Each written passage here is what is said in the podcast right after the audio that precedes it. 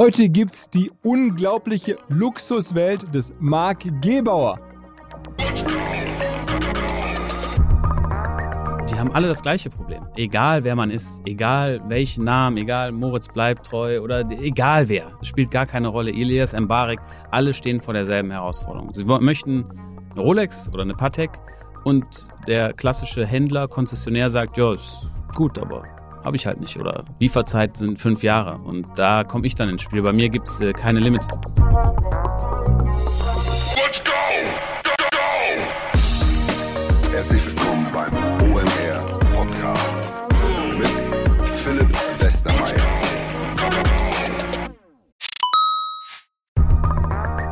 Ihr werdet euch wahrscheinlich fragen, warum unser Partner SalesViewer hier so oft im Podcast wirbt. Aber das ist relativ einfach zu erklären, denn wenn wir hier mittels Podcast Reichweite für SalesViewer erzeugen, dann besuchen natürlich auch hunderte von Menschen die Website von SalesViewer und SalesViewer kann dann mit dem eigenen Tool die Website-Besucher oder deren Firmen vor allen Dingen mit Klarnamen entschlüsseln. Also Podcast-Werbung führt zwangsläufig zu immer mehr Website-Besuchern und Website-Besucher lassen sich in Firmen-Klarnamen von SalesViewer entschlüsseln und zu neuen B2B-Kunden machen. Und natürlich auch wir bei OMR sind sehr zufrieden mit SalesViewer nicht nur als Kunde, sondern auch als Partner. Wir setzen deren Tool ebenfalls ein zur eigenen B2B-Lead-Generierung und entschlüsseln damit die Website-Besucher von OMR, OMR Reviews oder anderen Tochterfirmen. Man sieht einfach, wer eure Webseiten besucht hat und wofür sich potenzielle Kunden interessiert haben. Neben uns, also OMR, setzen aber auch noch deutlich größere Firmen wie Stepstone, Avato Systems, Sport5, Talon One oder die Vodafone-Tochter Grand Centrix bereits auf SalesViewer und generieren damit täglich neue B2B-Leads. SalesViewer ist bekanntlich auf unserem hauseigenen Software-Bewertungsportal OMR Reviews das bestbewertete Tool in gleich drei Kategorien und kann jederzeit kostenlos getestet werden. Wer also sehen möchte, wer auf der eigenen Website drauf war und diese Person dann am besten zu Kunden verwandeln möchte, der kann das alles kostenlos ausprobieren. salesviewer.com slash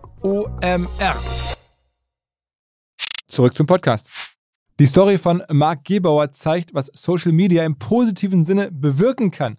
Der Kollege war vor einigen Jahren noch Herrenausstatter oder beziehungsweise Angestellter in einem Herrenausstatterladen und dann Uhrenhändler in Köln. Und auf einmal ist er einer der relevantesten Uhren- und Luxus-Influencer überhaupt. In Deutschland vielleicht schon darüber hinaus, wächst gerade nach USA.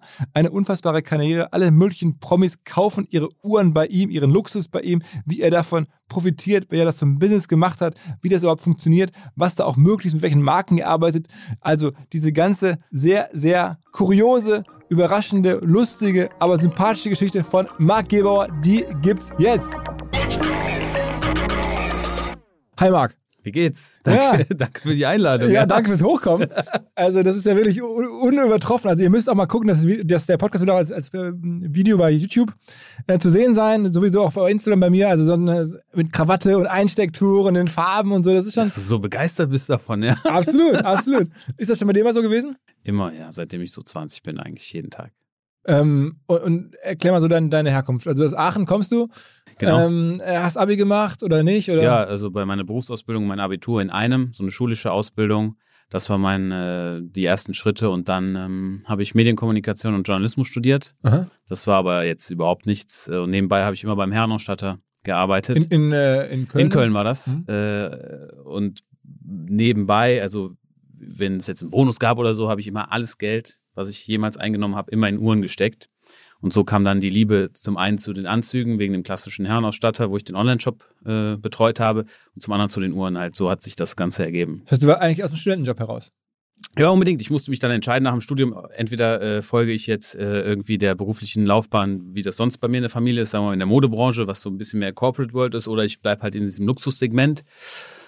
Äh, und dann äh, wurde mir die Möglichkeit äh, eröffnet, halt einen Online-Shop dort aufzubauen. Ich hatte dann so ein Budget. Wie heißt der Laden für alle Kölner Hörer? Äh, Sops war das. Das ist, kennt man in Köln wahrscheinlich? Ja, schon, ja, ja. Also die haben sehr ausgesuchte, klassische, konservative, italienische Herrenmode. Mhm, mh. Und ähm, da warst du dann auch sozusagen teuer wahrscheinlich, ne? Dass dann ja. du da schon die Kunden beraten hast und dann kamen Leute und dann hast du gesagt, Mensch, das steht ihnen gut, das steht ihnen nicht gut und so. Ja, also das war ganz, ganz am Anfang, als ich jetzt so 18 war oder so, ne? Aber dann, also seitdem ich 20 war, habe ich eigentlich mehr dann am PC gearbeitet und halt die Sachen dann online verkauft. Ist das ein bisschen so wie bei Maya Theresa auch? Also ich meine, das ist ja ein Maya Theresa mittlerweile börsennotiert, ein Milliardenunternehmen, auch aus einem Münchner äh. Ja, so in der Art war das. Also zu der damaligen Zeit konnte man sich nicht vorstellen, dass Anzüge für 3.000, 4.000 Euro online gekauft werden, weil man muss ja beim Anzug schon immer wieder was anpassen. Aber dadurch, dass die ähm, Marken nicht überall verfügbar sind, äh, haben wir auch zum Beispiel nach Russland sehr, sehr gut verkauft. Und äh, wenn man ein Fan davon ist, hatte man zu der damaligen Zeit keine Möglichkeit, also das online zu erwerben, außer halt bei uns. Und so ist dann der Twist gekommen. Mhm. Wie alt bist du heute? Wie bitte? Wie alt bist du jetzt heute? Äh, 33. Also noch- ist noch gar nicht so lange her, Ja. 13 Jahre. Ja. Und dann ging's los. Also du hast Uhren gekauft, gesammelt, weil du das einfach schön fandest. Ja, ich hatte meine, also meine, ich habe damals, das war eine, eine bahnbrechende Summe. Ich habe 10.000 Euro bekommen und diese 10.000 Euro habe ich in eine Jägerle Cultre Reverso in Gold äh, investiert. Das kostet, die kostete 10.000 Euro. Die, genau 10. Mhm. Und jetzt kann man sich vorstellen, weil meine Eltern haben es natürlich jetzt gar nicht gefeiert. Ne? Meine Eltern haben gesagt, wie kannst du nur das dafür ausgeben? Also ich meine, willst du nichts zur Seite legen? Aber es war nie meine Stärke. Also ein klassisches Depot oder Ansparen oder das, da habe ich nie eine Verbindung zu gehabt. Und dann habe ich das gemacht und dann war das zweite Jahr, dann gab es da eine GMT Master, äh, Pepsi, die man auch heute kennt, damals noch für 4.500 Euro. Was sind die Uhren heute so wert? Äh, also im Speziellen jetzt diese Uhr liegt so circa bei 17.000 Euro. Das heißt Faktor 4. Mhm. Aber das ist jetzt halt eine, eine, sag ich mal, in dem damaligen Preissegment, das ist jetzt ein normaler Performer gewesen. Alle anderen sind auch sozusagen in diesem äh, Preisgefüge gestiegen. Mhm. Und äh, das waren dann die, das war dann der Start. Und irgendwann äh, hat sich dann die Möglichkeit ergeben, dass äh, ich den Arbeitsgeber wechseln kann. Und äh, dann, ja, Wo bist du denn gewechselt? äh, das war damals zu Cologne Watch. Und das ist ein Uhrenhändler. Das ist ein Uhrenhändler An- und Verkauf, stationäres Geschäft in Köln. Die haben damals eine Filiale in Düsseldorf aufgemacht. Und dann, äh, ja, das habe ich jetzt erst in Köln ein paar Monate gearbeitet. Man muss sagen, ich kannte mich ja mit Uhren ein bisschen aus, aber ich hatte jetzt kein immenses Fachwissen. Ich kannte die Modelle, aber ich wusste weder, was jetzt die Preise sind, noch sonst irgendwas, sondern ich bin hingekommen, habe gesagt, ja, ich, mir gefällt das, ne? Also ich, was soll ich sagen? Und äh, mit diesem Wechsel habe ich mir dann überlegt, dass ich einfach ähm, die Funktion der Uhren äh, mir selber einmal erkläre und auch den Zuschauern. Dann nehme ich es einfach auf. Und so war dann das aller, allererste Video zur GMT Master. Aha. Und Zu der Uhr, da warst du schon Uhrenhändler angestellt? Genau, Und hast aber ein bisschen neben, nebenher gefilmt. Ja, aber ich hatte gar keine Ahnung. Also ich musste alles nachlesen. GMT, Greenwich Mean Time und solche Sachen. Ich, so, hör mal, ich, ich okay, zweite Zeitzone, aber wie bedient man das jetzt? Ne? Äh, und dann ja, habe ich mehr und mehr, da hat man, ähm, dann ist man weitergegangen, Patek Philippe und andere Modelle, Daytona, Historie. Und das ist dann äh, so Medium angekommen, sagen wir mal, Okay. weil es sehr spießig war. Äh, und dann irgendwann nach einer Zeit kam dann der erste Influencer, äh, mit dem äh, hat das Ganze dann entzündet. Das heißt, du hast dann gemeinsam mit dem, wer war das? Das war damals der äh, Emra und der ist ein Foodblogger mit so knapp drei Millionen Follower und der hat äh, den Vergleich gemacht, 1 Euro Uhr gegen 300.000 Euro Uhr. Das war im, wann war das? 2, weiß ich, 2018 glaube ich. So Ende noch, gar, noch, noch gar nicht so lange? her? Nö, noch gar nicht so lange her. Mein Kanal, Ma- Marc Gebauer, den YouTube-Kanal gibt's erst seit 2019. Äh, also und dann haben wir da angefangen. Äh, er kam rein und wir haben einfach so über die Unterschiede gesprochen und das hat ganz gut funktioniert. Und dann im Dezember äh, 2018 bin ich das erste Mal nach Stuttgart gefahren und habe dann mit InScope äh, und Tim Gabel und so Also den großen YouTubern? die großen YouTuber-Formate aufgenommen und das Feedback der Community war sehr gut. Und dann habe ich einfach weitergemacht. Und ich habe immer versucht, diesen, diesen doch sehr undurchsichtigen Uhrenmarkt, Uhrenhandel, da ein bisschen Licht reinzubringen. Und für junge Leute, die haben schon da immer sehr viel Interesse dran, aber die Konzessionäre sind halt ein bisschen, sag ich mal, Konzessionäre heißen die, die offiziellen Händler, äh, die sind meistens ein bisschen, wie soll ich das sagen, äh, jungen Leuten etwas vor, vorbehalten gegenüber. Und also alt eingesessen und sagen, die haben eh das Geld nicht für so eine Uhr. Äh, ja, das hast du jetzt gesagt, das habe ich jetzt nicht gesagt, aber das war schon so, dass man dann ev eventuell Berührungsängste hat. Das habe ich bei mir damals ja auch festgestellt. Ne? Wenn ich jetzt irgendwo hingegangen bin, so mit den Türen, schwere Türen aufgebracht, dann war der Türsteher, wie kann ich ihm weiterhelfen? Ja, ich wollte mich für eine Uhr informieren. Welche Uhr? Ja. Und dann, dann ist das schon ein bisschen komisch. Bei uns war es immer locker, man kann reinkommen, man kann reden und die Leute hatten ja schon eine Verbindung zu mir, auch wenn ich sie nicht kannte, aber mich kannten sie dann schon Über YouTube dann. über YouTube und dann war das Gespräch einfach leicht. Die Leute konnten beim oder können heute immer noch alle Fragen, also was wir alles für Fragen gestellt bekommen. Du verkaufst eine Automatikuhr oder sonst immer die Leute fragen, muss ich eine Batterie wechseln? Also bei bei uns ist alles möglich. Ne? Von daher, wenn Leute Fragen haben, können die einfach sich melden. Und, und wie groß ist dein Kanal heute bei YouTube? Äh, YouTube haben wir, sind wir kurz, glaube ich, vor 300, 270 oder so, 200, also unter 280, irgendwie so 275. Also wächst gut und auch bei Instagram mittlerweile auch ähnlich groß. Genau, ja. parallel. Ja, plus minus das gleiche. Sind das deine beiden größten Kanäle? Ja, also wir sind sonst noch auf Twitch aktiv. Was man dazu sagen sollte, ist, dass äh, mein Kanal, also ich komme aus Deutschland, wir machen aber eigentlich zu 80 Prozent den Content nur auf Englisch. Äh, ja, von daher, das muss man dazu sagen. Ich meine, bei dir ist so ein, so ein Fall, das passt. Man glaubt dir das. Du bist halt so ähm, in dieser Welt zu Hause und, und, und, siehst so aus, du schmeckst so, du riechst so ungefähr, so wie diese Welt. Ähm, und deswegen scheinen ja auch Rapper und Sportler und alle möglichen Menschen, auch gerade sozusagen in der Zielgruppe YouTube, Instagram, die sich für Lux interessieren, irgendwie bei dir zu landen. Ja, die haben alle das gleiche Problem. Egal wer man ist, egal welchen Namen, egal Moritz bleibt treu oder egal wer. Es spielt gar keine Rolle. Elias, Mbarek, alle stehen vor derselben Herausforderung. Sie möchten eine Rolex oder eine Patek und der klassische Händler, Konzessionär sagt, ja, ist gut, aber habe ich halt nicht oder Lieferzeit sind fünf Jahre und da komme ich dann ins Spiel. Bei mir gibt's äh, keine Limits. Wir hatten jetzt kurz vor dem Interview drüber gesprochen. Ich war jetzt für 26 Stunden in Dubai, weil, also bei mir gibt's keinen, wenn jemand zu mir sagt, Marc, ich brauche diese Uhr bitte für ein Video oder für das und das, ich brauche diese Uhr morgen auf Ibiza. Dann setze ich mich in den Flieger oder irgendjemand anders und dann bringt er die Uhr dahin. Bei mir gibt's keine Limits. Aber wo kriegst du die her? Ja, das gibt's schon. das du hast einfach ein Netzwerk mittlerweile. Du bist ja, sozusagen ja. jetzt auch über die Jahre dann im Uhrenladen so eine Anlaufstelle, so ein menschlicher Marktplatz für Uhren. Ja, wir arbeiten eigentlich nur online. Also wir haben nur unseren Online-Shop in dem Sinne äh, und verkaufen darüber, weil einfach dies ist, ist nicht skalierbar. Also das, was wir jetzt aktuell machen, das kann man stationär nicht abbilden. Also wir äh, das, das, mag man gar nicht denken, aber weil es ja Luxusprodukte sind, aber an so einem Black Friday verkaufen wir weit über 100 Uhren an einem Tag und unser Packaging und alles das, was man dazu bekommt, das ist ja ein Gesamtkonzept bestehend aus ähm, Parfum, dann auch ein Essenserlebnis mit diesen Nüssen oder Popcorn, was wir alles exklusiv machen. Und das kann man stationär nicht verarbeiten. Von daher, wir haben uns einfach äh, dazu entschlossen, aufgrund von Corona nur online äh, zu arbeiten. Das heißt, du hast irgendwann gekündigt bei dem. Genau, ja, ja. Dann bist du jetzt seit wie vielen Jahren dann selbstständig? Äh, seit äh, seit ähm, 2020. Also noch gar nicht so lange. April, ja. Und wie groß ist dein Team? Äh, wir sind jetzt aktuell elf Leute, aber wir, also wir suchen sehr viele Personen aktuell. Mhm. Und wie ist dein Blick auf so eine Chrono 24 oder sowas? Weil ich würde sagen, wenn man eine Uhr haben will, da bekommt man sie halt auch. Also ich meine, das ist jetzt, ja? wenn ich okay. jetzt wie das dann, kannst, dann, dann versuch's mal. okay. Also, also Chrono, Laie, ne? also, also ich mein, nein, Chrono 24 zum Beispiel. Ich mag Chrono 24. Ich bin auch selber ein Nutzer dieser Plattform.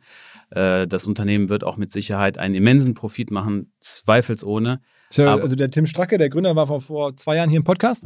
Ähm, mittlerweile große Private Equity Investoren drin. Also ist eine sehr erfolgreiche Digitalfirma, ein Auf jeden Marktplatz sozusagen. Mhm. Aber durch dieses, durch diesen aktuellen Hype ähm, haben die von der Nutzbarkeit ein immenses Defizit. Also für mich als äh, aktiver Konsument, der jetzt auf Chrono24, weiß ich nicht, im Monat vielleicht 20 bis 30, 40 Uhren kauft. Oder sagen wir mal so, also ich versuche es zumindest. Mhm. Äh, dem kann ich nur sagen, Chrono24 und das auch die Zuhörer, seid nicht frustriert, wenn ihr Uhren anfragt äh, und die sind einfach nicht verfügbar. Weil äh, ich gebe mal ein Beispiel. Ich frage, das kann man bei mir auch in der Historie mit Sicherheit im Account nachvollziehen, ich frage 20 Uhren an und von diesen 20 Uhren sind maximal zwei, drei verfügbar. Maximal. Und da muss ich sagen, sollte man vielleicht zu so einem System wie bei eBay überschiften, dass man da irgendwie Bewertungen oder ich weiß es nicht, aber zurzeit ist die Nutzbarkeit und das Arbeiten mit Chrono 24 sehr schwierig. Aber das ist schon der relevanteste Digitalmarktplatz. Ja, auf jeden Fall. Es gibt, äh, also Chrono 24 ist so der größte. Ähm, für jetzt Händler natürlich gibt es andere, also bei, bei Händlern läuft es aktuell so, dass es halt WhatsApp-Gruppen gibt, wo jetzt eine Vorselektion stattfindet. So die wichtigsten 250 Händler gibt es in Amerika eine Gruppe, gibt es in Deutschland eine Gruppe und da spielt sich dann, die, da spielt sich eigentlich alles ab. Also da kauft man eigentlich hauptsächlich ein. Und das, das heißt am Ende, die Uhrenmarken, die geben ja nur sehr reduziert die Modelle in den Markt. Also es, ne, das ist ja bewusst eine Verknappung und wir reden jetzt über das Thema, weil es so auch verknappt ist, ne? Mm, also es ist nicht verknappt, nein, es ist, äh, also die Fertigung kommt nicht hinterher. Also Rolex produziert 1,1 Millionen Uhren, äh, Audemars PG produziert 38.000 Uhren, ähm, aber die Nachfrage ist einfach zu hoch. Die Uhren werden in den Markt gegeben, 100 Prozent, aber mehr Leute haben Interesse, als dass sie gebaut werden. Also man merkt, Luxusboom ist schon wirklich ein Ding. Also der Luxusgüter so werden so nachgefragt wie noch nie. Ja, äh, im Bereich auch Autos können wir das schon feststellen. Äh, bei Uhren ist es aber so, dass sich die Uhr äh, schon mehr zu einer Ersatzwährung gewandelt hat, weil wenn wir jetzt darüber sprechen, dass große Werte äh, in Drittländer beispielsweise oder auch hier hinkommen sollen, dann ist eine Uhr, also ich meine, versuch du mal, äh, weiß ich nicht, 500, also sagen wir 200.000 Euro, versuch du mal 200.000 Euro jetzt nach Hongkong zu bringen.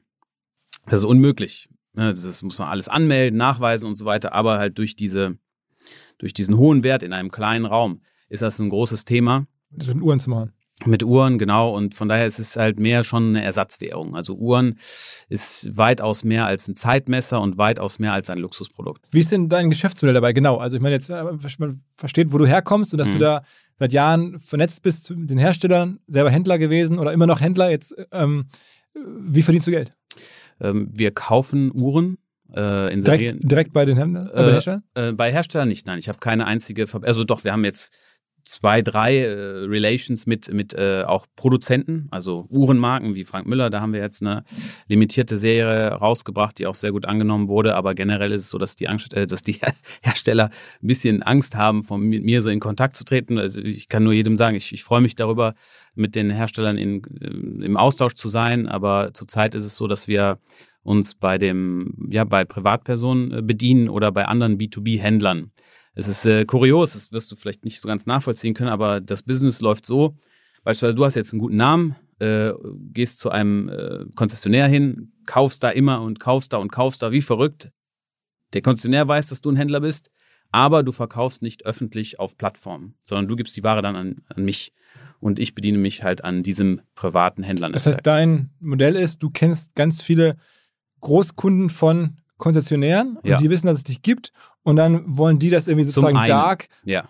außerhalb der Öffentlichkeit irgendwie weitergeben, Geld verdienen, dann wenden sie sich an dich, du nimmst das alles an dich, kaufst mhm. dann irgendwie auf, sozusagen, wenn man so will, auf dem, auf dem Graumarkt oder so und hast dann wiederum Quellen, wo du sagst, ich, das kannst du dann wieder abverkaufen. Zum einen ist es das, was die aktuelle äh, Kollektion betrifft, aber zum anderen mein, mein USP oder mein, also mein Alleinstellungsmerkmal ist äh, auf jeden Fall Modelle zu finden auf dem aktuellen Markt, die vom Preisgefüge her jetzt nicht so passen. Also wenn man jetzt auf, mein, auf eine Webseite geht, dann wird man keine 5711 Nautilus in Roségold finden. Das ist aktuell so ein Hype-Produkt, nur mal um Zahlen zu nennen.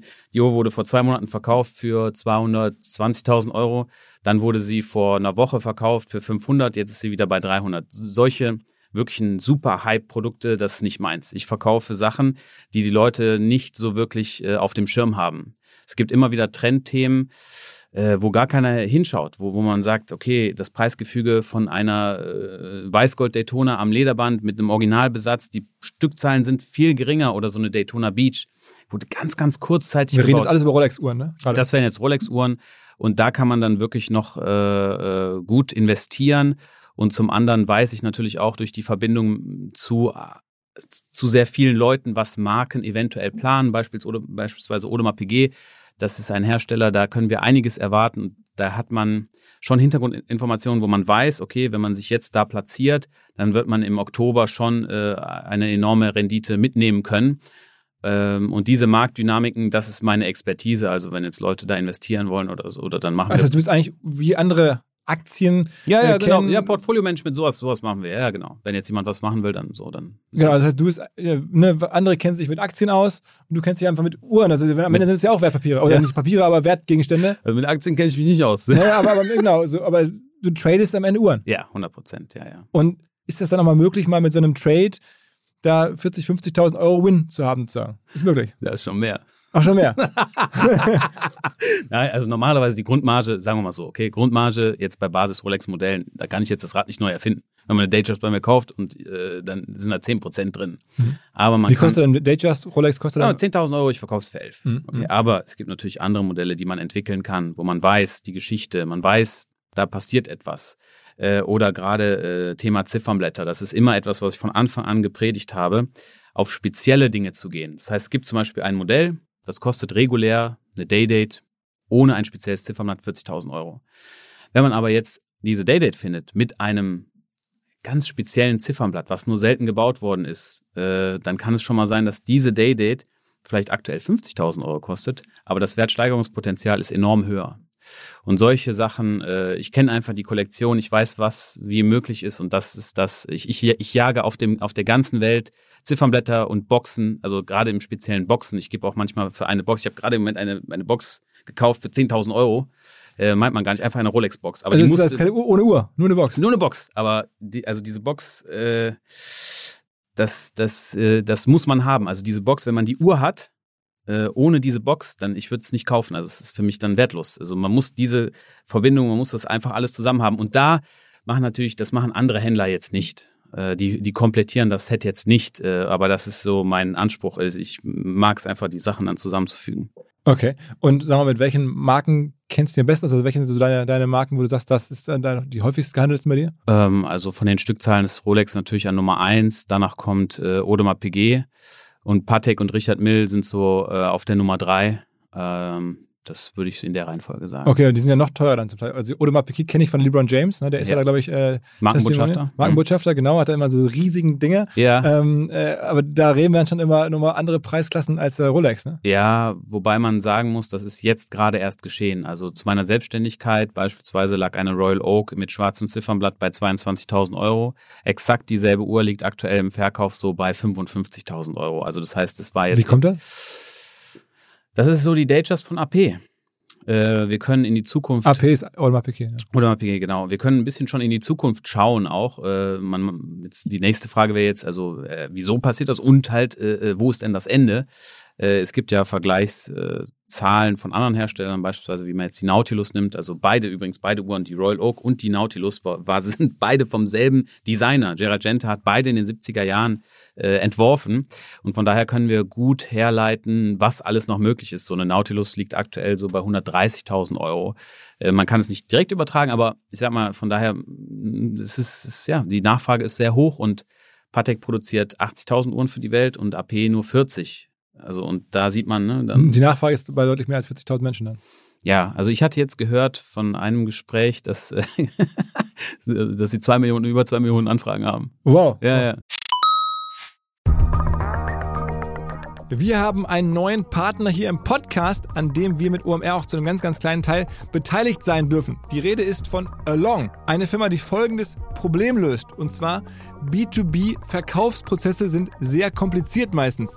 Es werden verschiedenste Materialien hin und her geschickt, Präsentationen, Videos, Angebote, Case Studies, Kalkulationen in verschiedensten Iterationen mit verschiedensten Menschen in den jeweiligen Verteilern. Ihr kennt es alle, E-Mail-Schleifen, E-Mail-Ping-Pong. Das macht den Prozess häufig kompliziert und zieht ihn sehr in die Länge. Und vor allen Dingen gibt es gar keine Insights aktuell über das Verhalten der Käufer. Also man sieht gar nicht als jemand, der das Angebot unterbreitet, was auf der Gegenseite so passiert. Und genau das ändert jetzt Along. Die bauen die sogenannten Along Spaces, also digitale Sales Rooms, in denen alle Materialien hochgeladen werden können, in denen sich die verschiedensten Parteien austauschen können. Es entstehen einfach drei Vorteile. Man muss nicht mehr in irgendwelchen E-Mails nachsuchen. Angebotene Lösungen und Zahlen und Grafiken können schnell überall in Meetings geteilt werden. Und als Verkäufer sieht man natürlich, wer wann sich über welche Sachen informiert hat, worauf zugegriffen hat. Und man kann Informationen auch live anpassen. Along funktioniert also hier wie ein Co-Pilot, analysiert das Engagement der Interessenten und stellt sogar Empfehlungen für den nächsten Schritt zur Verfügung. Technisch aufsetzen aufsetzen kann man das alles in wenigen Minuten auch mit dem jeweiligen eigenen CRM verbinden.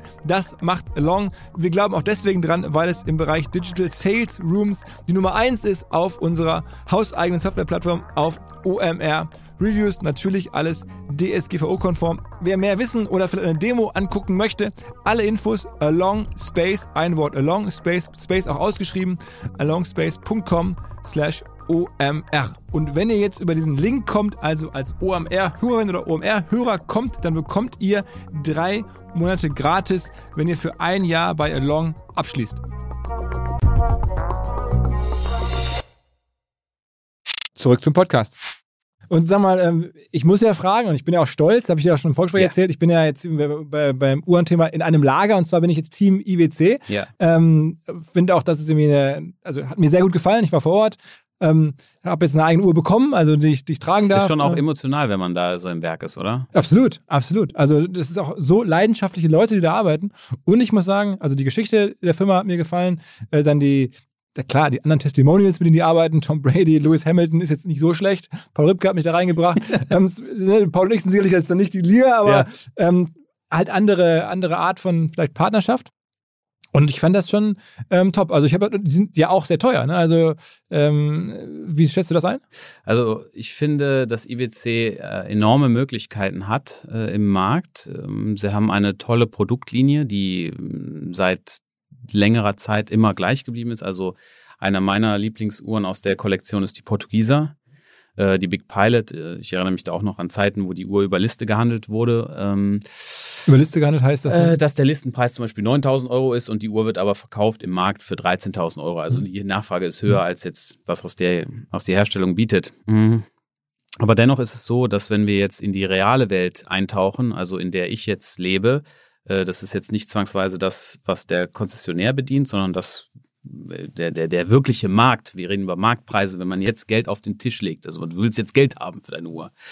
Äh, und da ist es so, dass die Marke es bis jetzt noch nicht geschafft hat, ähm, die Nachfrage so anzuheben, dass es im Graumarkt wirklich gut ankommt. Also aber es passt zu mir. Also ich würde sagen, das passt zu mir. Also die Uhr, wenn. 100 Prozent, nein, nein, verstehe mich nicht falsch. Also IWC als solches, die DNA der Marke und alles, ich finde das sehr, sehr gut. Und äh, die Handschrift, die verbiegen sich da nicht, die gehen immer neue Wege, was jetzt auch das Design angeht. Das gefällt mir sehr, sehr gut. Ähm, und ja. Also Aber ist es nicht in der Liga ähm, der Uhren, die gerade weltweit äh, oder immer Das ist das falsche Wort. Das, das, die Liga ist falsch die Fertigung und sonst irgendwas, das steht außer Frage. Das kannst du, auch wenn du andere Hersteller, die jetzt wohl ein bisschen belächelt werden, wie Hublot oder, äh, da, da müssen wir nicht drüber reden, die sind alle top, top. Omega ist, äh, höre ich auch immer wieder. Omega, so. ich liebe Omega. Omega, mein Herz schlägt auch für Omega. Ich mag, also Preisklasse, alles top. Aber äh, es gibt aus der firmenpolitischen Sicht gewisse Sachen, was jetzt Stückzahlen angeht, äh, was Audemars PG hat Folgendes geschafft. Audemars PG war früher dafür bekannt, minus 25 Prozent. Immer. Egal, wo du hingehst, minus 25 Prozent. Und wie es heute? Nix gibt's. Gar nichts. Du kannst hoffen, dass Also haben einfach hart verknappt. Die haben einfach die Vertrieb, das Vertriebsnetz runtergefahren. Die haben einfach gesagt, pass auf, hier mit Konzessionären und so gibt's nicht mehr. Wir machen einfach alles selber und haben den Vertriebsstruktur, haben es einfach geschafft, das Vertriebsnetz in die Hand zu nehmen. Ähnlich wie bei meiner. Ich meine, Frank Müller ist auch eine Marke, ne? Die, der, der, der, Frank Müller. Eine deutsche Uhrenmarke nehme ich an? Auch aus der Schweiz. Also, die so. haben mit dir eine Partnerschaft gemacht? Genau, wir haben eine limitierte Serie rausgebracht. Es hat knapp eine Stunde gedauert, wo ich, dass ich alle Ta Uhren verkauft habe. Aber ich habe natürlich auch ein Invest gemacht, indem ich gesagt habe, jeder kann die Uhr tragen. Wenn er keine Lust mehr hat, gibt er mir die halt wieder. Das ist kein Problem. Was kostet denn was? 10.000 Euro. Mhm. Und so schafft man natürlich, dass die Leute dann sagen, hey, eigentlich ist es schon eine schöne Uhr. Wenn wir jetzt rausgehen würden und Leute fragen würden, gefällt die IWC? Optisch, sagen die, ja klar. Ja, warum kaufst du da nicht? Ja, Rolex kann ich immer wieder verkaufen da habe ich mein Geld sicher. Und da muss man angreifen. Und da muss man irgendwie was schaffen, wie jetzt beispielsweise FP Juren oder so im kleinen Rahmen. Ich weiß, die Stückzahlen sind anders. Aber dass man da irgendwie so ein, so ein paar Testpiloten macht, wo man sagt, wir machen mal eine limitierte Serie und wir handeln das einfach mal so. Mit diesem Rückkaufrecht und so. Wir machen einfach alles easy. Und das, äh, ja, aber IWC, ich finde, eine gute Marke. Hast okay. du einen tollen Partner? Ja, also, wenn ich, wenn ich, also am Ende muss es haben gefallen. Und ja. ich, ich finde einfach, ich, ich ähm, hatte da jetzt irgendwie, Gott sei Dank, die Chance, mir die alle anzugucken und hatte da ein, zwei Modelle, die ich echt einen Top fand und ich habe bis vorher, vorher wirklich von Uhren nicht viel Ahnung, aber, aber keine getragen. Aber sag mal bitte, also mechanische Uhren, also jetzt wir sind bei dir hier digital Marketing und sowas, was willst du damit? Apple, äh, Apple Watch geht auch oder nicht? ja, habe ich, hab ich nie getragen. Also ähm, ich habe einfach gar keine Uhr ähm, getragen und habe das dann irgendwie so bei Freunden natürlich mal so ein bisschen mitbekommen. Ähm, und aber war halt erstmal richtig erwacht, als die sich jetzt gemeldet haben, gesagt, Mensch, wir finden, was du machst, ist cool und wollen wir nicht zusammenarbeiten. Und da bin ich dann irgendwie aufmerksam geworden und dann habe ich gesagt, was, was machen die denn so? Und da muss ich sagen, das, das gefällt mir gut. Ähm, ähm, auch was, am Ende ist ja auch so eine Frage der Leidenschaft und wer macht das so? Ne? Und da habe ich jetzt die Chance gehabt, das Team vom CEO runter einmal zu besuchen und auch die Mechaniker und das ist so, es gibt ein Video, das wir da gemacht haben, die stecken da so die Leidenschaft rein, die ich jetzt in unsere Podcasts oder Festivals reinstecke, halt in Uhren. Ne? Und dann sehen die Dinge halt cool aus, haben eine Tradition. Und jetzt bin ich mal gespannt, wie das so wahrgenommen wird, was so jetzt meine Freunde sagen, ähm, wenn ich jetzt mit, mit einer Uhr rumlaufe. Ähm, werden wahrscheinlich viele auch gar nicht wahrnehmen, aber ähm, ist, finde ich, auch ganz hübsch, ehrlicherweise. Ist schon kurios, auch dass in der heutigen digitalen Welt ähm, diese mechanischen Zeitmesser so eine hohe Popularität haben. Absolut. Ne? Also hast, haben die auch erklärt, am Ende ist natürlich eine Uhr auch irgendwie so ein Signaling. Ne? Also äh, das ist, da steckt da ganz viel Botschaft drin und ähm, den Leuten geht es ja nicht in Wahrheit um die Mechanik jetzt, sondern die wollen halt, welche Message gibt Genau. die Marke, gibt das Modell und so. Ne? Und man sollte auch eine Sache nicht vergessen, das äh, hatte ich auch mal in einem anderen Interview gesagt. Die Frage ist, äh, wie läuft das in der Zukunft ab? Ne? Gibt es noch Potenzial? Gibt es neue Kundschaft? Das können wir ganz gut bei ähm, Oldtimern beobachten. Ich rede jetzt von teuren Oldtimern, die jetzt sagen wir mal fünf, ab 500.000 Euro. Diese Generation oder diese Sammler sterben mehr oder weniger aus. Das heißt, heute gibt es Carsharing. Dieser Stellenwert von einem Auto ist nicht mehr so hoch. Aber bei Uhren sieht es ganz anders aus. Ich merke immer wieder, dass meine Hauptzielgruppe eigentlich zwischen 18 und 30 Jahren liegt. Also dass die Leute, die das Produkt von mir konsumieren. Und äh, da muss man sagen, da äh, funktioniert diese ganze Maschinerie äh, von Erfolg gekoppelt halt an dieses Produkt sehr, sehr gut. Du trägst da ja gerade auch jetzt keine ganz günstige Uhr. Ne? Ja, das ist ein wunderschöner Zeitmesser, ja. Was, was, was ist, hast du da für ein Modell um? Äh, Audemars PG Royal Oak Skeleton Double Balance. Also hier äh, arbeitet man über so ein Resonanzprinzip. Also man hat zwei Herzen in der Uhr, die schlagen sich aufeinander ein und dadurch soll eine höhere Genauigkeit erzielt werden. Das Ganze ist halt skelettiert, dadurch kann man so da durchgucken. Und ganz tolle Uhr. Aber äh, du hast mir im Vorgespräch, als ich dich darauf angesprochen habe, hast du so 250.000 muss man hinlegen. Ja, also Listenpreise meine ich so um die 60, ein bisschen mehr. 63.000 also 63.000 Euro kostet die im Geschäft und der Marktpreis ist aktuell so 250 circa, aber wir werden diese Uhr noch, äh, also die 300 Marke kn- knackt die Uhr schon noch. Und wie kommst du dann an diese Uhr? Also, weil warum gibt dir jemand für nochmal für 63 ab, wenn er weiß, du kannst dich umdrehen und die für Nein, nein. 250? Na, Für so eine Uhr, also da muss ich schon mehr als 200 bezahlen. Ne? Also das ist jetzt auch schon so eine Sache, das ist, äh, um so eine Uhr zu bekommen, muss man auch schon sehr viel Geld dann bezahlen. Aber es gibt immer wieder Leute, die möchten auch mal wandeln, mal was Neues haben. Wo hast du die jetzt konkret her? Äh, die habe ich äh, hier aus, aus der Stadt. Aus, aus Hamburg? Ja, aus von, von einem Juwelier in Hamburg? Oder Ja, so? ja, genau. Und er, hat dich angerufen und dann hast du dafür Er hat, mir, er hat mich angerufen und hat gesagt, dass eine, eine Privatperson sie gerne abgeben möchte und ob ich Interesse habe. Ich sage, klar, natürlich. und dann hast du da 200 bezahlt oder sowas? Ja, genau, habe ich dann. Und jetzt hast du, weißt du, aber wenn du sie loswerden wolltest, könntest du 50.000 Euro Ja, Gewinn ja. Aber machst du nicht.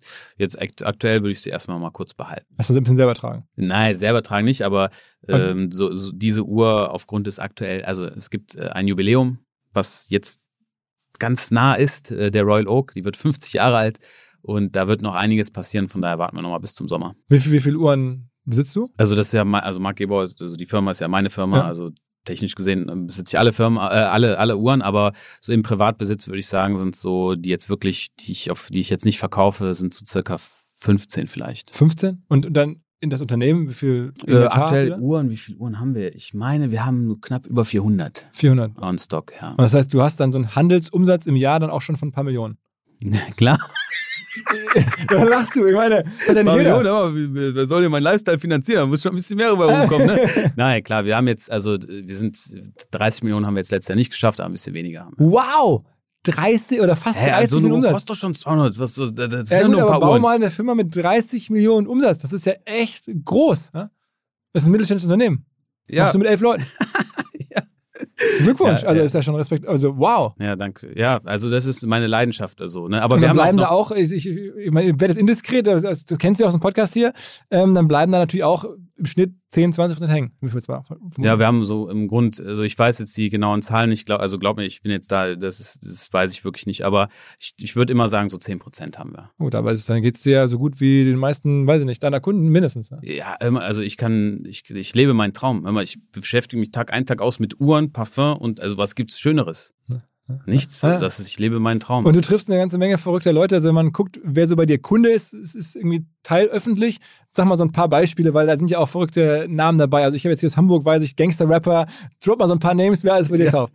ja, also äh, Jesus haben, gab es ja auch ein Video drüber, äh, sehr nett. Ich hab, hatte ihn, glaube ich, zwei, dreimal Also kennengelernt. von, von 187 Von Straßenbande. 187 Straßenbande, dann natürlich äh, Montana Black, den kennt man auch, ist Mhm. einer der größten Twitch-Streamer, ich glaube Platz 5 weltweit. Ähm, dann äh, sind es viele Musiker, wir haben Sido auch mit dabei, ähm, ja, der auch schon, der auch schon sehr lange im, im Uhrengeschäft so mit drin ist, der auch schon viel Spaß daran hat. Moritz Bleibtreu hast du gesagt, der Schauspieler auch. Genau, der Moritz Bleibtreu hatten wir mal. IWC nah, weiß ich. ja, genau, auch, ja, auch ganz, ganz nette Leute und so einfach jeder, der so ähm, Sportler, ähm, Fußballer. Fußballer ist schwierig. Schwierig? Fußballer, ich will nichts sagen, aber bei Fußballern ist immer so ein heißes Thema, weil Fußballer in der Regel jetzt nicht so viel bezahlen wollen. Die wollen ihn sonst haben. Das hast du gesagt, aber bei Fußballern habe ich, also ich kenne mich nicht so gut mit Fußball aus und ich sag dir, bei Fußballern ist es schwierig. Sehr, Also, also Musiker und Schauspieler ja, sch- schau, also äh, prinzipiell die jüngere Generation schon Influencer-lastig. Das, was man auch auf YouTube und so weiter sieht, da haben wir wirklich, da habe ich schon viele, viele Leute. Ne? Und, und, und ähm, ähm, sag mal, auch, auch jetzt irgendwie andere äh, Namen, die du nochmal sagen kannst aus der Digitalwirtschaft, also Unternehmer oder sowas? Klar, also ich, das, ich bei den, bei den, bei die, die Leute, die ich jetzt genannt habe, äh, darüber, damit haben wir jetzt Videos geredet, aber du kannst dir sicher sein, also die erfolgreichsten Unternehmer Deutschlands, also die, die meisten hatte ich schon mal, also die zumindest Interesse an UHAN. Es gibt Leute, die haben gar keinen Spaß daran. Natürlich, aber sonst läuft man sich immer über den Weg. Aber da Namen zu nennen ist halt schwierig, weil ich habe keine Videos mit denen. Ich weiß nicht, ob ich das sagen kann. Aha, aha. Und es ist aber auch in den USA mittlerweile ähm, große Namen. Also auch da durch Social Media kursiert dann irgendwie so Logan Paul oder solche ja, Leute? Ja, Producer Michael ist ja auch jemand, der so eine schillernde Gestalt ist. Logan Paul, äh, Mike äh, Majlek, das ist so sein, die, die auch zusammen den Podcast haben, mit denen hatten wir uns mal in Dubai getroffen. Äh, Amerika bietet große Möglichkeiten äh, und man muss sagen, dass diese Kultur für Luxusuhren bei der jüngeren Generation in Amerika noch nicht entwickelt ist. Also es ist jetzt, wenn du dir Logan Paul anschaust, der hat, äh, weiß ich, zwei, drei Uhren. Ne? Also ich meine, wenn wir da uns die Kollektion von Montana Black anschauen, also ich meine, das ist ja zehnmal, zehnmal so. Ne? Und äh, da, darum ist es auch so, zieht mich das nach da, um einfach zu sagen, okay, vielleicht können wir da etwas Tolles schaffen und Das heißt, du wirst irgendwie, hast, hattest mir schon erzählt, in den nächsten Wochen irgendwann mal nach LA und da dann wirklich ein Lager aufschlagen und in LA versuchen, genau, den amerikanischen ja, genau. Markt zu entwickeln. Und dann weltweit, am Ende bist du dann der, ich muss jetzt so denken an diesen, an diesen Koch in Dubai, der dieses, ähm, dieses, dieses Goldsteak macht. Wie heißt der nochmal? Der, Nusret. Nusret, genau. Der, wie heißt, wie Nusret, ja. Äh, und der, der, wie heißt nochmal der? Salt Bay. Salt Bay, genau, ja. ist ja sein Instagram-Account, glaube ich, ne? Was der macht für ja, Fleisch oder Kochen, machst du jetzt am Ende weltweit für Uhren ja, Das Gute ist, ja, der, das Produkt ist ja jetzt klein. Also wir haben verschiedene Baustellen. Wir haben einmal Amerika und halt Dubai auch noch als Standort. Das ist für mich strategisch sehr wichtig, einfach nach Asien hin und so. Und da haben wir auch, wollen wir ein kleines Geschäft machen in einem Hotel. Da sind wir schon ein bisschen fortgeschritten. Äh, aber das ist jetzt, das hört sich alles immer so jetzt riesig an, aber am Ende man muss es nur machen und man muss äh, einfach vom Gedanken frei daran gehen und sagen, ich möchte das jetzt aufziehen und dann wird das auch schon klappen. Also die administrative, guck mal, wir haben, wir haben keine Wartungskosten. Wir haben, äh, also damit möchte ich sagen, man kann das alles schaffen, so ein globales Netzwerk. Aha. Und wo lagerst du denn ganz? Hast du da eine Hochsicherheitslager irgendwo? Nein, wir haben verschiedene Schließfächer bei den Banken und da sind die Sachen einfach immer. Deshalb, wir sind ja ein Online-Handel, also ich muss die Sachen ja nicht zu Hause oder im Office haben. Wenn wir eine Uhr haben äh, oder wir sagen, wenn jetzt äh, verkauft wurde, dann haben wir unsere Security und die fährt die Sachen abholen, dann bringen die zu uns, wir verpacken das, wird verschickt und Ende. Und verschickt oder nicht normal per, weiß ich nicht. Nee, es gibt ein paar Unternehmen äh, und da, also man wundert sich, aber es gibt halt keine Grenzen, was jetzt den Versicherungswert angeht. Es gibt, äh, sag ich mal, von, von also bis 10.000 Euro, dann gibt es bis 25.000 Euro und dann ab 25.000 Euro gibt es dann nochmal bis 60.000 Euro und dann darüber hinaus gibt es nochmal einen anderen Versandservice und so arbeitet man mit denen dann. Und, und ähm, welche Rolle spielt für dich am Ende Social Media? Ich meine, ne, als ich jetzt, jetzt, oder mich haben heute schon Leute hier im Büro angesprochen, ach gleich kommt doch Marc Geber, habe ich schon bei dem in der Story gesehen, der ist auf dem Weg nach Hamburg irgendwie. Das heißt, es gibt hier Leute auch in der Firma, die das verfolgen, was du machst, aber die wahrscheinlich jetzt nicht alle, logischerweise sind ja nicht deine Kunden. Das ist ja kein Produkt wie jetzt irgendwie ein Tee ja. oder irgendwie ein T-Shirt, was du über Instagram oder YouTube pusht. Also, also wie arbeitet Social Media für dich? Äh, also erstmal ist es natürlich meine Leidenschaft. Gott sei Dank ist es keine Arbeit für mich, weil ich poste ja jeden Tag, egal wann. Es gibt nie eine Pause. Äh, aber wir haben auch andere Produkte. Wir verkaufen so die besten Parfums der Welt. Wir haben exzellenten Espresso. Wir haben verschiedene Sachen. Äh, wir starten auch jetzt mit einer, ähm, mit einer Modemarke. Also meine meine Mutter, sage ich mal, die hat vorher, war der Vorstand, also Vorstand C&A, Vorstandsvorsitzender S. Oliver und die äh, quasi, mit der haben wir, haben wir jetzt uns, haben wir was Tolles geschaffen, äh, was nochmal eine ganz andere Basis hat als das, was man jetzt kennt. Äh, von daher, wir machen auch andere Produkte, die jetzt erschwinglicher sind, äh, aber im Zentrum steht natürlich schon immer noch der Luxusgedanke. Es sind natürlich schon im Verhältnis die teuersten Produkte, die wir da auf den Markt bringen. Und Social Media ähm, transportiert das Ganze einfach, ne? zeitnah, in echt äh, und das ist. Äh, was zeigst du also, also, du zeigst, was du machst. Also ich meine, du kamst auch hier ran, hattest direkt so eine riesige Kamera in der Hand, drehst diese hoch und sofort sind wir im Gespräch. ähm, Hast also, du nicht mitgerechnet? Ja, ne? nee, nee, aber ich würde nicht normalerweise holen ihr Handy raus und du hast direkt so ein fettes Objektiv da in der Hand. Ähm, und das ist so deine Art, das zu machen. Aber ähm, erzähl mal so ein bisschen, also klar, man kann dir ja ohnehin folgen. Ja? Also Marc Gebauer heißt du auf allen, die Website heißt auch übrigens markgebauer.com. Ja. Ähm, Ähm, aber was. Äh, Leichte ähm, Profilneurose, oder? äh, na, ich, ey, Karl Lagerfeld und so, die haben auch alle so, ne, die heißen ihre Firma.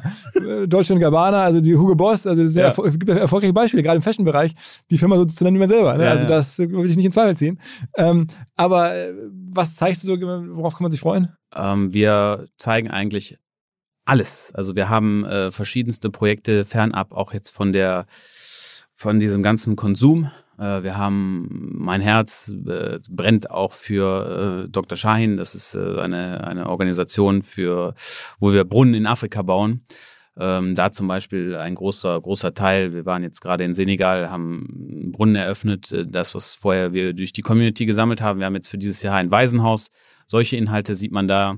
Man kann mich äh, im Flugzeug sehen, wie ich, wie ich äh, Uhren reviewe, alles mache. Und ja, das ist so, die Inhalte sind eigentlich, ich versuche das. Was ist das, was ist das bestgeklickte Video bei YouTube von dir jemals? Was hast du da gemacht? Äh, das Beste ist, glaube ich, mit Montana Black Preise raten. Ja. Von Und- Uhren? Ja, Preise raten und, und wer musste VGAs. raten? Du musstest raten oder er Ja, also raten? ich musste VGAs erraten, also das sind so eingeschweißte Videogames, die so 50.000 Euro kosten, so Super Mario Bros. Aha. Und er musste dann die Uhrenpreise raten. Und wer hat gewonnen? Ich glaube, das war ich. Auch wenn es nicht so war, ich sag's einfach. Okay, okay.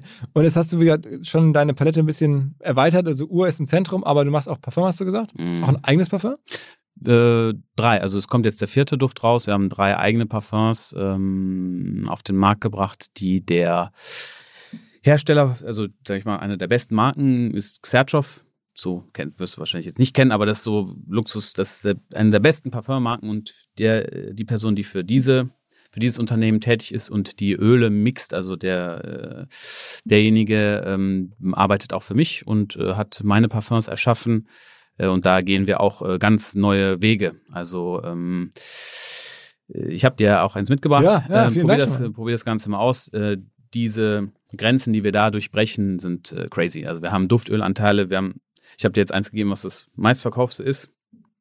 Äh, wir haben aber auch andere Parfums, die einfach äh, zwei, drei Tage halten, wo die Kunden schreiben, das ist, äh, das ist doch nicht, kann man nicht aushalten. Und ja, das ist so, ich, ich verwirkliche mich da selber. Also es, im, äh, im Zentrum steht jetzt nicht das, äh, der kommerzielle Erfolg, sondern die Parfums, die ich rausbringe, die mussten mir gefallen. Zum Beispiel das letzte Parfum, was wir rausgebracht haben, das kam am Anfang nicht so gut an, weil die Dosierung vielleicht ein bisschen zu heftig war. Aber das ist mein Weg. Ich, ich mag es einfach so und ich mache die einfach für mich. Was noch für Produkte? Also Parfums haben wir, Uhren? Genau, äh, Kaffee haben wir und ähm, dann halt jetzt diese äh, die Marke Gebauer und Gebauer für Mode, wo wir uns äh, schon so an dieser klassischen konservativen Herrenmode. Herrenmode und Accessoires. Äh, Ist der Anton jetzt trägst, ist der auch von eurer Marke? Nee, nee, also das ist von einer kleinen italienischen Manufaktur mit äh, 25 Schneidern. Das ist eine Familie, die ich schon sehr lange kenne und von denen beziehe ich sehr, sehr viel. Das heißt, du hast dann auch irgendwie logischerweise jetzt 20, 30 oder, oder wie viele Anzüge im Schrank hängen? 100? Ähm, 100 sind es nicht, aber ich denke mal so 70 oder so Und 80. gibt es irgendwelche Termine, irgendwelche Anlässe, wo du ohne Anzug hingehst? Also ich habe ich hab, ich hab zwei Jogginganzüge, aber ich wüsste jetzt nicht, also klar, ich ziehe auch mal einen Jogginganzug an, aber dadurch, ich bin immer, ich bin immer so, also zum Beispiel Jeans, ich mag gar keine Jeans. Ich habe Jeans, aber ich, also ich, ich glaube, bestimmt habe ich letztes Jahr zweimal einen Jeans angehabt. Das ist überhaupt nicht meins. Ich bin immer so, immer. Okay, okay. Ähm, und jetzt in den USA, da hast du dann auch sofort irgendwie Anlaufpunkte, da, das, da weißt du, wo du hingehen musst, da kennst du auch schon Leute, irgendwie Ja. die Uhrenbranche ist dann weltweit auch klein. Wenn man jetzt in diese Spitze reingeht, dann gibt's nicht so viele Händler äh, und man kann sich dann schon easy connecten. Am Ende muss ich dazu sagen, meine Zielkundschaft ist jetzt nicht der Uhrenmarkt. Also ich möchte das breite Publikum erreichen und von daher äh, brauche ich jetzt nicht zwangsweise andere Händler, sondern was ich machen muss, ist guter Content. Ich muss irgendwas, weiß ich nicht, Grand, Grand Canyon oder I don't know, solche Sachen muss ich machen.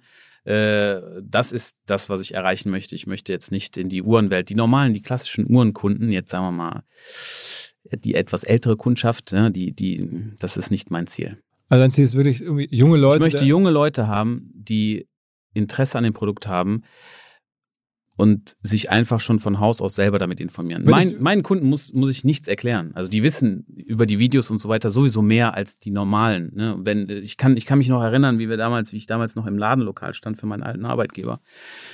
Und dann hat man solche Gespräche wie, äh, ja, warum wird die Uhr denn über den Listenpreis gehandelt? Ich meine, kann ich, also ich erkläre es gerne, aber äh, im Grunde genommen, wenn man jetzt, wenn jetzt jemand reinkommt und der möchte diese Uhr kaufen und äh, ich sage, die Uhr kostet 40.000 Euro, er sagt, ja, aber die Uhr kostet nur 12 im Laden. Dann sage ich, ja, das ist halt der Listen, oh, das ist doch unseriös und wie kann das denn sein? Solche Fragen ergeben sich bei mir nicht. Von daher, wir machen auch keine Werbung. Die einzige Werbung, die wir machen, ist äh, über Instagram, YouTube. Wir haben keine Google Ads, wir haben sowas nicht. Wir, wir ziehen nur die Leute an, die mich kennen. Mhm. Was mir bislang überhaupt gar nicht klar war, ist, jeder Hersteller von Produkten jeglicher Art kann ein Volksprodukt sein in Kooperation mit der Bild. Das ist insofern natürlich spannend, weil die Bild eine Wahnsinnsreichweite hat, fast 50 Prozent der deutschsprachigen Bevölkerung erreicht und halt dieses Label Volksprodukt vergibt an Partner. Seit 21 Jahren machen sie das. Mittlerweile gibt es 220 verschiedene Volksprodukte und es werden weitere gesucht. Es gab schon Zahnbürsten, Volksakkus, aber auf der Website habe ich gesehen, sie suchen zum Beispiel einen Partner für eine Volkszahnzusatzversicherung oder für eine Volkspizza oder für einen Volksstaubsauger. Also, wer solche Produkte herstellt und auch in größerer Kapazität produzieren könnte, denn erfahrungsgemäß spricht der Verkauf nach einer solchen Kampagne ziemlich an, wendet euch bitte an einen Vermarkter, der Bild. Die Firma heißt Media Impact. Und Media Impact sagt übrigens auch, dass 80% derjenigen, die schon mal eine Kampagne in dem Bereich gebucht haben, das wieder tun. Wer jetzt hier erstmals von dieser Möglichkeit gehört hat, bekommt auf seine erste Buchung auch ein Media-Bruttovolumen von 220.000 Euro on top. Wendet euch dazu bitte direkt an Media Impact ein Wort www.de slash Bild slash Volks-Produkt und erwähnt einfach im Gespräch mit den Ansprechpartnern und Ansprechpartnern dort, dass ihr über OMR kommt und dann gibt es diesen Zuschlag. Zurück zum Podcast. Wenn ich dir jetzt 100.000 Euro in die Hand drücke, ich es könnte, ähm, und würdest du dann rein im Uhrenmarkt das sozusagen, also die naive Frage über Aktien mache ich ja genauso, äh, könntest du das dann vervielfachen? Ja, nirgendwo kann man so viel Geld verdienen wie in Uhren. Wirklich? Aber warum machst du das nicht? Warum, warum lässt du dir nicht wirklich von, von Geldgebern eine Million oder noch mehr äh, überweisen und beteiligst die und wie so ein Fonds und sagst, okay, ich habe da so viel Ahnung, ich habe da solche Möglichkeiten, ich, ich gehe da mit Hebel rein mhm. und nicht nur mit eigenem Geld und sagst irgendwie, ich, äh, ja, vervielfältige mein eigenes Geld plus das der anderen Leute und damit in Summe mehr. Es gibt viel, es gibt viele Beispiele für Unternehmen, die Anteile abgegeben haben. Aber eine Sache kann ich nur in meinem Leben sagen. Ich mache die Kühlschrank auf, Kühlschrank voll. Ich kann nicht mehr in Urlaub fahren, ich kann nicht mehr Autos fahren, ich kann nicht mehr. Von daher, wofür mache ich das? Also jetzt nur wegen dem Geld. Wir wachsen so auch gut genug. Und ähm, ich möchte mir nicht reinreden lassen. Und äh, Beteiligungen, so Partnerschaften, das ist nicht meins. Es gibt immer nur einen Captain auf dem Schiff. Das bin ich. Aber das heißt, also du würdest auch jetzt nicht irgendwie für andere Leute Geld investieren oder sowas? Also wir haben äh, ein großer Teil äh, von unserem Geschäftskonzept ist dieses Portfolio-Management. Das heißt, Leute kommen zu uns und sagen, ich habe jetzt nicht die immense Ahnung, ich möchte halt äh, die und die Summe investieren. Das startet so, sagen wir mal, bei 250.000 Euro. Da kann man was Aussagekräftiges zusammenmischen äh, und dann bauen wir ein Portfolio aus den verschiedenen Uhren. Das heißt, man hat einen un gesunden Unterbau aus gewissen Rolex-Modellen, aber jetzt auch nicht die aktuellen, sondern äh, ist ja auch egal. Auf jeden Fall äh, und dann kann man da halt so Sachen reinmixen. Das machen wir schon. Aber das ist bei mir alles echt. Sondern die Leute, es ist kurios, die Leute fragen heutzutage, ja, ich brauche die Uhren gar nicht. Sag ich, nein, die Uhren müssen bei Ihnen zu Hause sein. Dann müssen Sie da, können die angucken. Das ist nichts Virtuelles, sondern die Sachen haben Sie physisch da. Und das ist ein, ein großer Bestandteil. Das heißt, Leute, die jetzt nicht so sehr im Markt drin sind, äh, die sagen, was sie so machen möchten, über welche Laufzeit, ob das jetzt Hochrisiko-Kunden sind, die sagen, ja, ich bin schon bereit, irgendwie äh, eine Richard Mill zu kaufen, dann bleiben wir natürlich im etwas engeren Austausch, weil wenn die Uhr jetzt, dann setzt man sich ein Ziel, zum Beispiel, man möchte jetzt in sechs Monaten 50.000 Euro machen und sagen, okay, wenn das Ziel erreicht ist, dann rufe ich auch an, dann muss man auch die Uhr dann verkaufen, weil die Deutschen haben immer eine Angewohnheit, die kaufen sehr gerne, egal ob es bei Porsche ist oder sonst irgendwas, aber verkaufen nie. Und da beraten wir schon. Und Richard Mill ist absolut oberste. Ja, die sind die teuersten Uhren. Ne? Was kostet deine Uhr? Ja, das günstigste Herrenmodell, sagen wir mal 220. aber okay, das heißt, man, aber die Uhren verschickst du dann zu den Leuten nach Hause, genau. man aber eigentlich gar nicht, weil die wollen die ja nicht tragen, die wollen die einfach nur als Anlage haben. Aber es ist mir schon wichtig, dass in so einer digitalen Welt und in so einer Welt, wo alles nicht real ist, auch mit Krypto und so weiter, ich möchte, dass die Leute das zu Hause haben und auch verstehen und auch sehen und angucken können. Und ähm, da zählt ja mehr dazu. Ich verkaufe ja nicht nur, es gibt jetzt viel, es gibt auch andere Plattformen, die auf einmal jetzt verkaufen, äh, gewisse, dass man Anteile äh, kaufen kann an, an und dann darüber Wertzuwachs. Das ist alles super. Aber zu dieser Uhr gehört viel, viel mehr. Allein bei einer Datejust, wenn wir jetzt die günstigste Uhr bei mir nehmen, die bestverkaufste Uhr, eine Datejust altes Modell aus den 80er, 90er Jahren. Ich, ich bekomme die Uhr mit einem Papier, das ist das Zertifikat, und die Uhr. Dazu gehört viel, viel mehr. Dazu gehört eine Box. Dazu gehören zwei Booklets, mindestens für die Gebrauchsanweisung. Dann gehört ein Warranty-Dings. Äh, dann sind noch zwei Hangtags mit dabei. Damit möchte ich sagen, das sind so viele Sachen, die da mehr mit dazugehören und das sollte man schon auch so dann mit, mitnehmen. Ne? Wie groß war jetzt die eigene Marke, also die eigene Kollektion, die du gemacht hast? Da hast du dann irgendwie, wie viel, wie viel Uhren hast du da verkauft von? Äh, also von der limitierten Serie hm. hatten wir jetzt 33 Stück. Und die sind alle weg? Ja, ja das war, hat eine Stunde also Umsatz 330.000 Euro. Ja. Ja. Und ist, sind die jetzt mehr wert? Also könnte man jetzt schon, haben die jetzt schon Zuwachs? Das ist die Frage, ne? Das ist die ja, Frage. Ja. also bis jetzt ist noch keine äh, Uhr in dem Markt angekommen. Aber wer weiß, was da in der Zukunft noch ist. Ich würde mal noch zwei Wochen warten.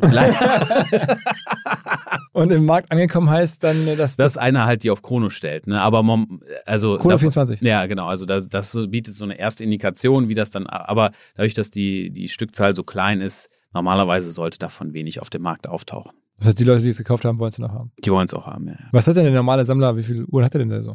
Ähm, ich würde sagen, drei, drei, vier Stück. Also, aber sagen wir mal, Leute, die jetzt mit, mit dir arbeiten, mit diesen großen Investments, so, so ein Montana Black, der hat dann schon irgendwie 30, 40 zu Hause, oder? Ja. Also ich weiß, die Stückzahl habe ich jetzt nicht im Kopf, aber klar, wenn wir jetzt in die Spitze reingehen, also wenn wir jetzt ein normales Portfolio machen für, sagen wir mal, zwei bis 300.000 Euro, dann sind das in der Regel so sieben Uhren maximal. Mhm. Also das heißt, man muss schon viel Geld, also die Uhren sind ja auch teilweise teurer geworden. Man muss immer darauf achten, natürlich, was man kauft. Aber ähm, ja. So und, und, die best gemanagte gerade, die, die, die härteste Brand ist gerade AP. Oder? Genau, Audemars PG bietet die meisten Möglichkeiten, hatte den äh, größten Wertzuwachs jetzt in den letzten zwölf Monaten. Firmenpolitik top. Und da, Kennst du die? Also bist du da auch eng dran, dass die, also, dass die. Also ich sag mal eine Sache. Ich bin seit, äh, glaube ich, einem halben Jahr damit beschäftigt. Mein Name ist übrigens auch gesperrt im Livestream. Die Sache ist, wir, also wenn ich live auf Twitch bin, ab und an, je nachdem, wir gucken uns ein Video an und dann sage ich, okay, pass auf, jetzt wieder Zeit. Wir müssen, wir gehen dann immer rüber zu Odemar PG auf die Instagram-Seite. Die haben jetzt nicht so extrem viele äh, äh, äh, Comments äh, unter Instagram und dann dann schießen wir einfach so 100, 200 Kommentare drunter. Alle, alle schreiben immer, weil ich wollte, was ich möchte, ist, ich möchte einmal äh, zu AP ins Werk gehen, da mal so Sachen anschauen. Die haben ja so ein Museum auch. Und das quasi für meine äh, Audience so aufschlüsseln. Einfach nur so das Fenster nach außen meiner Community so ein bisschen zeigen, woher kommt AP. Die haben ja ganz krasse alte Modelle auch und so und das aufschlüsseln und dann bombardieren wir die immer. Äh, und dann hatten die einmal ein. Also du und deine Community sozusagen. Ja, ja, genau. Und dann hatten wir, hatten die, die hatten jetzt einmal so Livestreaming-Events. Da haben die einmal die Black Panther vorgestellt und vorher war das so, dass die da haben die, da haben die die neue Kollektion vorgestellt. So. Und das war halt so ein aufgenommenes Ding, aber halt da auf YouTube gestreamt. Und ich war live auf Twitch. Dann habe ich gesagt, okay, und ich hatte, sagen wir mal, so 2000 Zuschauer. Was schon live bei Twitch nicht schlecht ist, ne? Ja, ist okay. Und dann halt, die hatten jetzt so, sagen wir mal, 700 oder irgendwie so, auf jeden Fall weniger. Dann habe ich gesagt, okay, komm, wir müssen jetzt darüber gehen. Dann sind wir darüber gegangen. Und natürlich, du weißt, wie es im Internet ist, alle haben einfach nur geschrieben, hier, Marc Gebauer, Marc Gebauer. Die, man konnte nichts mehr lesen im Chat. Ne? Und irgendwann, irgendwann war das dann gesperrt. Da war der Name Marc Gebauer gesperrt. Und jetzt ist es auch so, wenn ich jetzt bei YouTube Kommentare drunter mache, muss man immer irgendwie so Garg Mebauer schreiben oder sowas. Also wird es gelöscht. Ja, und sonst, sonst, sonst wird es ausgeblendet. Ne? aber, aber ist es eine französische Marke eigentlich? Äh, also in der Schweiz, aber halt der französische Teil. Ah, okay. Und die gehen ganz tolle Kooperationen mit Marvel und so weiter ein. Und ich sag, eines Tages, wenn es so sein sollte, irgendwann werde ich da sein. Ich habe schon gesagt, ich fahre einfach hin. Was wollen die machen? Ich fahre einfach vor die Tür. ja. Aber ansonsten muss man sich dein Leben so vorstellen, du fliegst, reist, fährst durch die Welt, triffst Leute und, und, und handelst Uhren und andere jetzt gerade diskutierte Luxusprodukte. Ja, genau. Und wer jetzt sagt, okay, ich habe irgendwie auch mal Bock auf das Thema, in der Preisklasse anzulegen, also das gerade irgendwie Minimum 250. Damit man was aus, ich kann, wir können auch eine Uhr, man kann auch eine Uhr für 50 kaufen oder für 10, kann er auch machen, aber das ist immer die Frage, was man erreichen möchte. Ne? Darum haben wir solche Telefonate und Gespräche auch, dass man sagt, okay, was, was wollen Sie denn? Also wollen Sie jetzt was aufbauen für die nächsten drei Jahre oder wollen Sie nur eine Uhr oder also was ist das Ziel? Will man eine Uhr zum Tragen? Ich habe viele Uhren, die darf man, also die kann man nicht äh, anziehen. Man, man, die Uhren sind nur so da. Weil es zu gefährlich ist. Nee, nee, also die sind zum Beispiel verklebt mit Stickern vom Werk noch oder eingeschweißt. Äh, das heißt, wenn man jetzt das öffnen würde oder die Sticker abziehen würde, 20% Wertverlust. Man hat, das ist nur ein Investment. Also man kann die Sachen nur anschauen und nicht anziehen. Äh, und das, das muss man immer so ein bisschen klarstellen, was denn der Kunde überhaupt möchte. Hm. Merkst du, ähm, dass dein Business ein bisschen korreliert mit irgendwie jetzt Bitcoin-Preis oder mit ähm, generell irgendwie Aktien, dass irgendwie auch viele Nee. Leute, die jetzt da irgendwie Geld verdienen, das in Uhren stecken? Ach so, Also, dass, dass diese ganze Krypto-Crowd auch ein bisschen bei dir landet? Also was ich merke, ist, dass äh, viele Leute umswitchen von, also sagen wir mal, die haben einen sehr hohen Bargeld oder einen sehr hohen Geldbestand und möchten das einfach investieren. Wir haben auch viele Kunden, die haben mal jetzt eine Wohnung verkauft und stecken das in Uhren. Aber jetzt so Bitcoin und so, nee, da habe ich jetzt gar nichts von gemerkt. Okay. Also das, das sehe ich jetzt nicht. Allgemein ist die Konsumbereitschaft natürlich groß äh, und die Leute sind bereit, auch Sachen oder Geld zu investieren.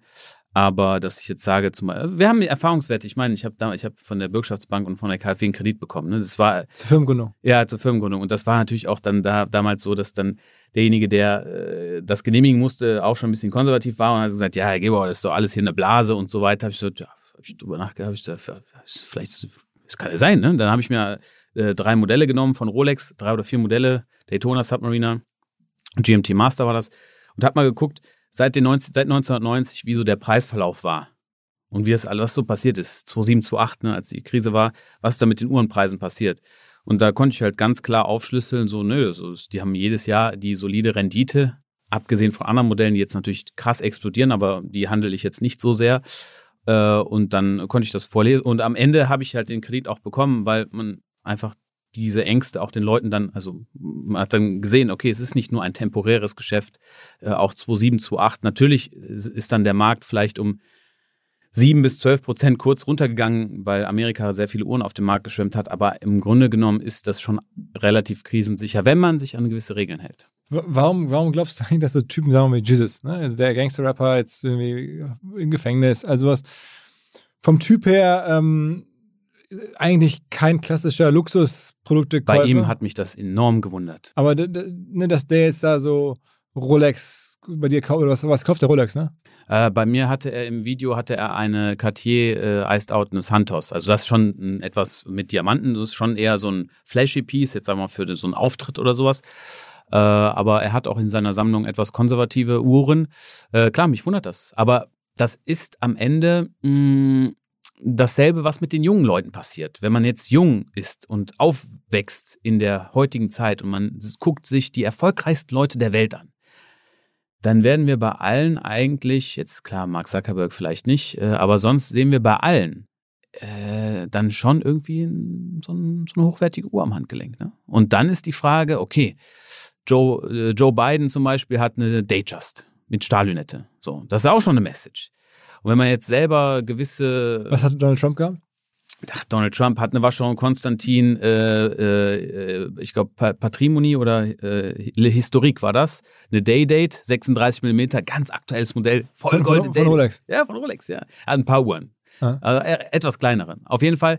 Und wenn man dann selber halt sagt, okay, ich sehe das bei diesen erfolgreichen Leuten und man möchte auch selber irgendwie auch den Erfolg widerspiegeln und dann sagt man, ja, das sind teure Uhren, eine Day-Date 36 mm, klar, die kostet 18.000 Euro.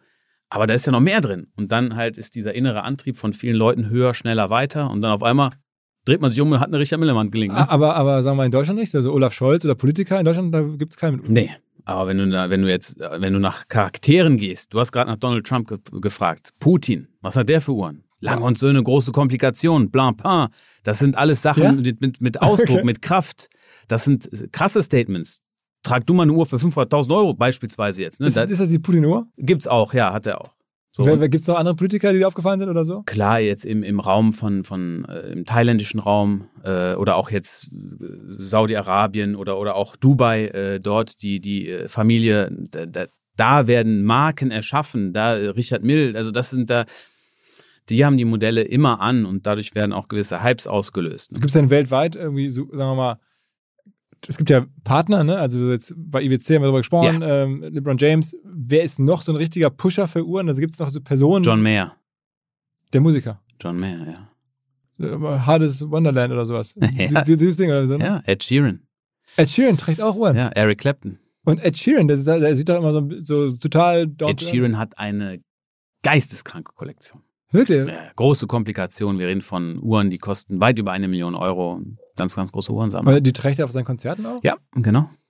Eric Clapton. Eric Clapton hat äh, Peace Unique. Der hat einen Stellenwert bei Patek. Der, der geht hin, beispielsweise sagt er, ich wünsche mir gerne diese Uhr mit diesem Ziffernblatt in der Farbe und den Ziffern. Dann machen die das für ihn. Einzig, einzelne Stücke. Das, wenn du jetzt zu IWC sagst, guck mal, die Pilot gefällt mir, aber ich hätte gerne ein pinkes Ziffernblatt. Und dann sagen die, okay, ja, können wir schon machen, ne? okay, aber also wirklich, Eric Clapton, also kenne ich so als Musiker, aber dass der so. Und Donald Trump hatte ich auch nicht im Blick. Also der, der ist auch Rolex sozusagen dann. Der hat einen, also Donald Trump ist jetzt kein riesen Uhrenkonnoisseur, aber er hat schon drei, vier, fünf, sechs Modelle. So, und das siehst du kennt. sofort. Also wenn du dann irgendwo auf ein Foto Ja. von dem oder, oder Beim triffst dir- Golf. Also noch, noch habe ich ihn nicht getroffen. Ja. Mal noch gucken, kommen. was die Zukunft noch bringt, ne? Aber das heißt, du siehst ihn dann irgendwo oder irgendeinem, ja, in irgendeinem Foto oder Man so. hat immer irgendwelche Bilder oder so vom Golfplatz, dies, das. Es gibt ja auch Instagram-Seiten, die jetzt nur darüber berichten. Celebrity Watch Spotter ist so eine Seite, die zeigt immer, welcher Prominente halt sowas am Handgelenk hat. Okay, okay, das werde ich mir jetzt mal angucken. Ja, lohnt sich. Ähm, äh, genau, bist du schon mal auch mal attackiert worden, ausgeraubt, über, überfallen oder sowas? Naja, wir haben, also ich bin immer mit Security eigentlich unterwegs, wenn ich jetzt Wertsachen so dabei habe. Wir haben im Office immer jemanden und äh, ja, Aziz Karaoglu ist, äh, ist jemand aus dem MMA, der uns da sehr gut betreut. Und von daher ähm, bis jetzt äh, ja, ist nichts passiert, ne? Ich drücke dir die Daumen, dass es so bleibt. Ja. Äh, vielen, vielen Dank. Äh, Eine unfassbare Story. Und du bist open for business. Also, wenn jetzt, ich wollte es gerade schon anheben zu sagen, jemand hier zuhört und sagt, ich will mich mal beraten lassen, machst du auch Beratung dann? Ja, also wir kanalisieren das natürlich alles durch E-Mail. Ne? Man muss sich ein bisschen Zeit nehmen, man muss eine E-Mail schreiben und dann äh, werden wir uns darauf melden. Die Uhrenwelt, also Du- du ist ein bisschen recherchierst ein langsamer. Ja. Aber du, du recherchierst dann selber so ein bisschen, wer ist das jetzt da, der, der, der da schreibt und du würdest jetzt nicht bei jedem Doch, antworten? ne? doch, also am Ende, ich, ich, ich gucke jetzt nicht, also man muss das natürlich vorher abstimmen, was für Ziele derjenige hat, ob das so passt und so und dann, ja, kommt man schon zusammen. Also wenn jemand Lust hat und Spaß an diesem Metier und sagt, er möchte mal gerne was in die Richtung machen, dann können wir schon mal gucken. Mark at markgebauer.com. Äh, info at Mark Gebauer reicht. Ah, Okay. Und Mark mit. Mit C. Alles klar, okay. Vielen Dank fürs Rumkommen. Sehr, sehr gerne. Alles klar. Ciao, ciao. Ciao. Zur Abwechslung jetzt mal vollkommen schamlos und offene Selbstvermarktung und Werbung für unser OMR-Festival am 7. und 8. Mai. Dort sind wir gerade in der absoluten Planungshochphase. Das heißt, wir verkaufen jetzt letzte Standflächen, wir planen, wie halt dort alles laufen wird Anfang Mai. Und weil das so ist und weil wir noch einige Flächen und Möglichkeiten, Masterclasses, Präsenzen frei haben, wollte ich nochmal dazu aufrufen, sich da bitte zu melden, wer noch nach neuen Kunden, nach neuen Leads sucht, wer eine Plattform sucht, um seine Brand transparenter und sichtbarer zu machen, wer in irgendeiner Form nach Nachwuchs, nach Talenten sucht.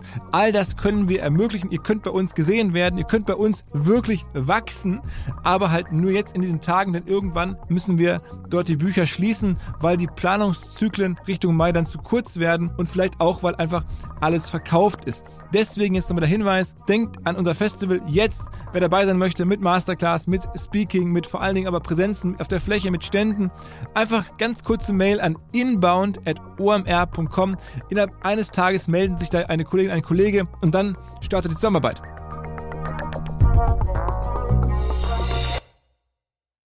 Zurück zum Podcast. Dieser Podcast wird produziert von Podstars bei OMR.